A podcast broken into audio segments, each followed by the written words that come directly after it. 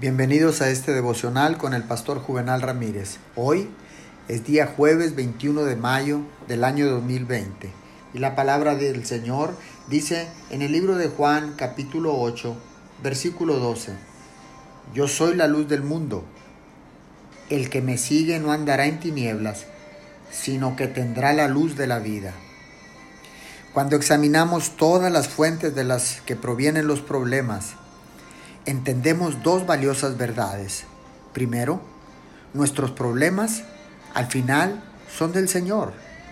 Él está en todos ellos y está interesado en nosotros cuando nos presionan y nos hieren para resolverlos juntamente con nosotros.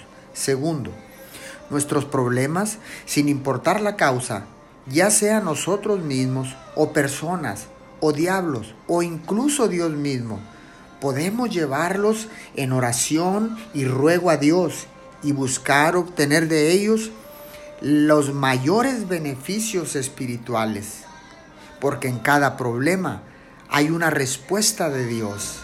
Oremos. Padre Celestial, quiero ver tu rostro y alabar tu nombre, incluso en medio de los problemas, incluso en medio de la crisis, incluso en medio de esta pandemia. Por favor, Espíritu de Dios, guíame para poder orar correctamente en el nombre de Jesús.